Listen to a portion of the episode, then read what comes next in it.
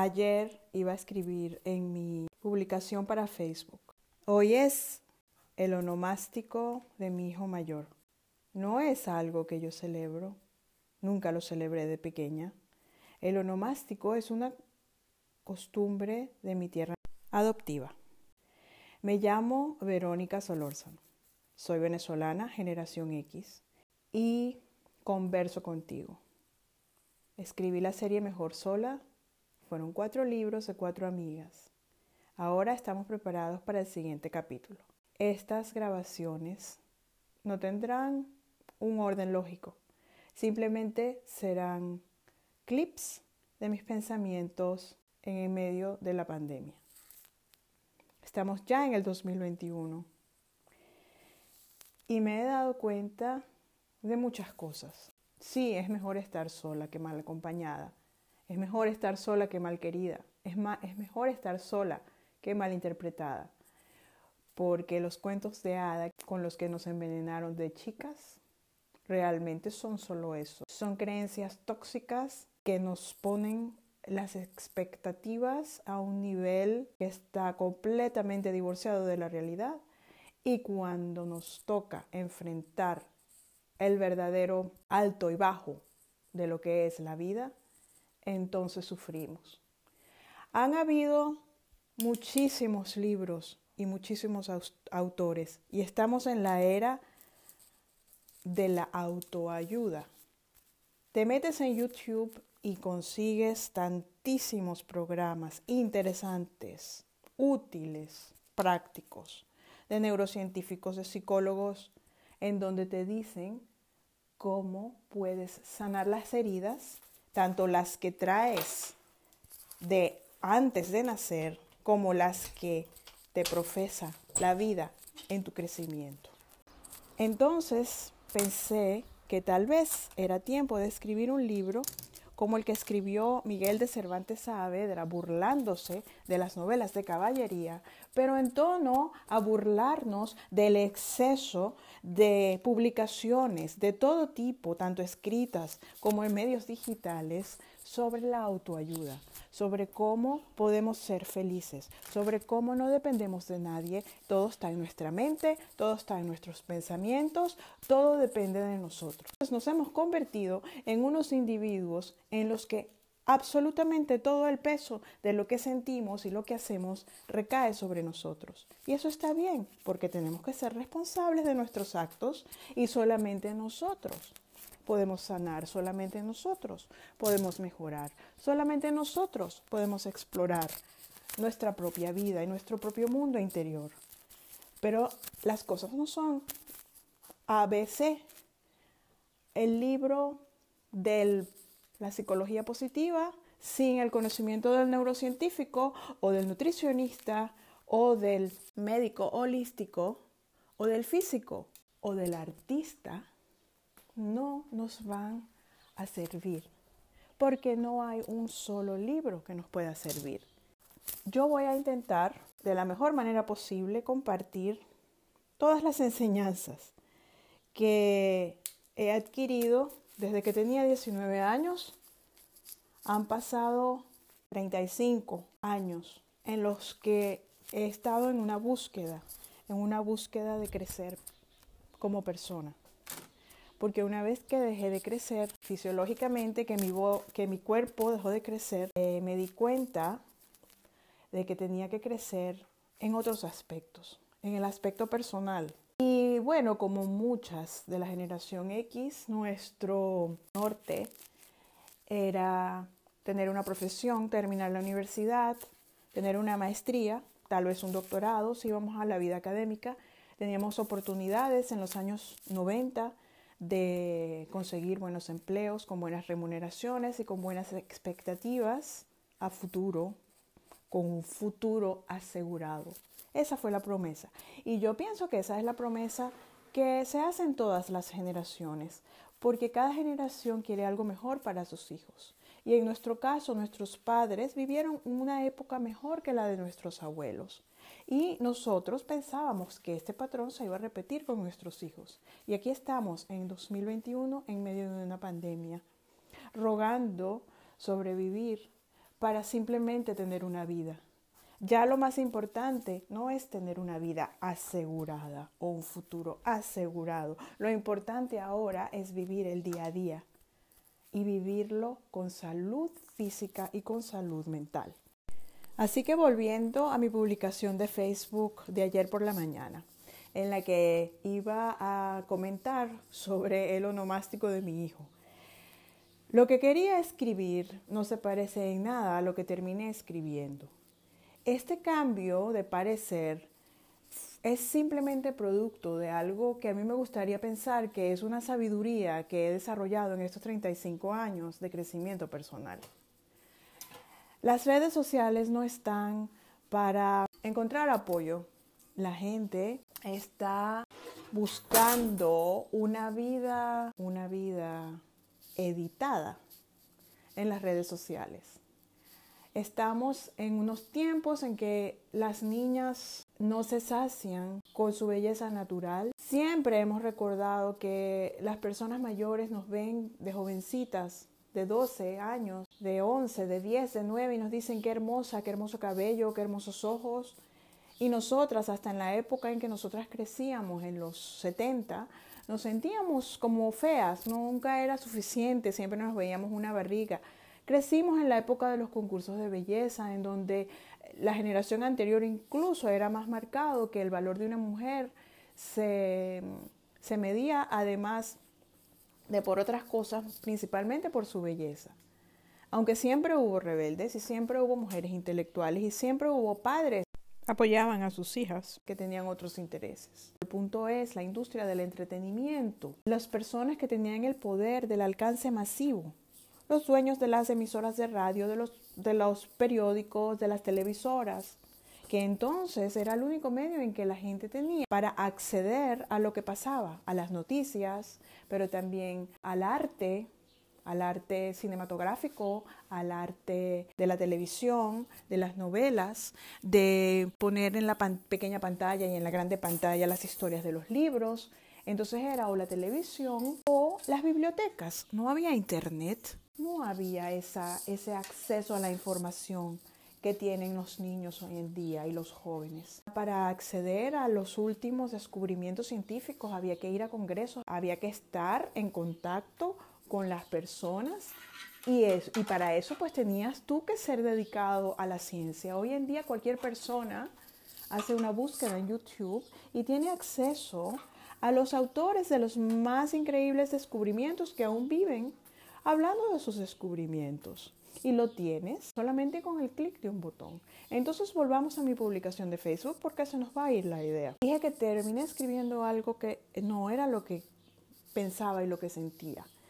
Que esto nos muestra que todo lo que se lee en las redes sociales es editado. Las redes sociales determinan el tipo de audiencia que cada quien va a tener de acuerdo a lo que resuena con cada persona, con lo que cada persona esté de acuerdo. Los valores se van alineando y terminamos estando conectados, porque así trabajan los algoritmos de las redes sociales, a lo que le damos más me gusta y a las personas, al tipo de página y el tipo de influencers que seguimos, los algoritmos van entendiendo nuestros gustos.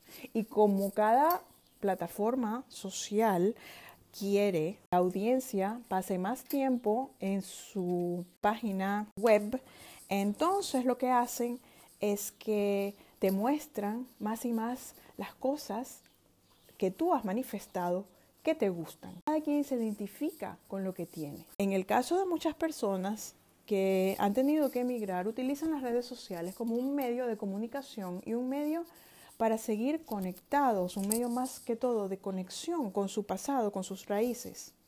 Es una manera en que podemos mantenernos actualizados de cosas que pasan en la distancia. Y eso es importante para las personas inmigrantes como yo y tal vez como tú o como alguien que tú conozcas. Tony Robbins es un gran motivador norteamericano quien actualmente está haciendo conferencias en línea. Tiene un estudio con 360 grados de pantallas en los cuales eh, organiza sus conferencias que ahora no pueden ser en vivo, no pueden ser presenciales, sino que tienen que ser virtuales. Así que él es una persona que vino a mi vida en un momento cumbre que me ayudó y que él trabaja con las seis necesidades básicas en la vida de una persona. Y él dice que una persona que no crezca no puede ser feliz. Así que todos debemos crecer. Si todos sentimos que estamos bien, que nuestra vida está bien, que nada cambia, nos morimos, de alguna manera nos morimos, porque necesitamos algo que nos haga crecer y para crecer las cosas tienen que cambiar. Entonces hoy en día ha habido como un motivador mundial para el crecimiento, que es la pandemia, que nos han encerrado a todos en menor o menor grado. Y nos ha cambiado la vida. Nos ha cambiado porque no podemos hacer ese viaje o no pudimos hacer ese viaje o no pudimos celebrar nuestro cumpleaños o no pudimos organizar, no pudimos ir, no pudimos, no pudimos ejecutar nuestros planes. Porque a pesar de que habíamos hecho todo por el libro, y cuando digo por el libro lo digo con un tono de cinismo, no estaba en nuestras manos. Así que ustedes piensan que es una buena idea convencerse de que todo depende de ti misma o de ti mismo, porque tal vez porque no me quieras oír si eres hombre también. Todos tenemos nuestra parte femenina, nuestra parte masculina. Si no, no estamos balanceados. De hecho, las cosas de las que yo hablé anteriormente sobre que era nuestro norte como jóvenes mujeres creciendo, hablé solamente de la parte intelectual, no hablé de la parte maternal. En mi caso personal, yo siempre supe que quise ser madre. Desde pequeña, aunque no me gustaban los niños durante la adolescencia, y no me gustaba ser de niñera, no me gustaba cuidar, no me gustaban los niños, pero siempre sabía que cuando yo creciera iba a ser madre. Así que ese era también uno de mis nortes. Ahora, para eso, sí es verdad que yo me había creído el cuento de hadas de Disney.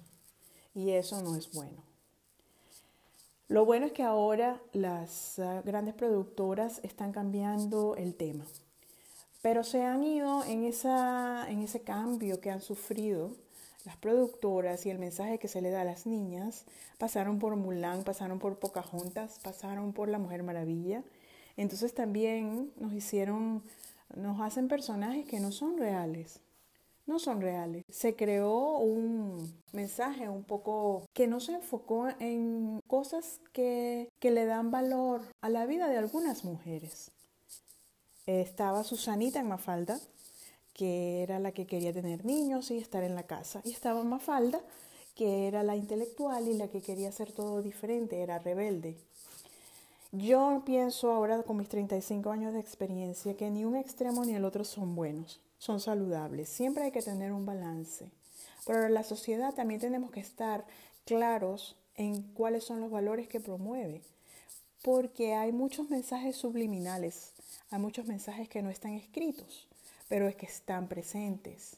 Hay muchos silencios. Entonces, el no hablar de ciertos valores los degrada.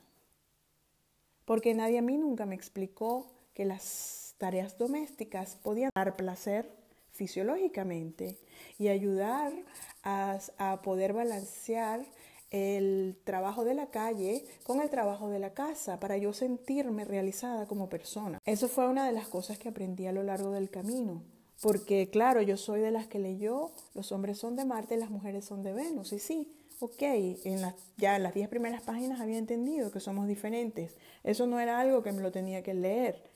El libro que más me ayudó de John Gray fue el libro de por qué chocan Marte y Venus. ¿Por qué chocan? Y ahí él explica la influencia también de las creencias sociales.